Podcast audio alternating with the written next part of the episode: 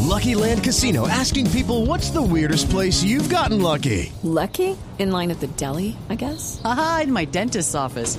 More than once, actually. Do I have to say? Yes, you do. In the car before my kids' PTA meeting. Really? Yes. Excuse me, what's the weirdest place you've gotten lucky? I never win and tell. Well, there you have it. You can get lucky anywhere playing at LuckyLandSlots.com. Play for free right now. Are you feeling lucky? No purchase necessary. Void where prohibited by law. 18 plus. Terms and conditions apply. See website for details.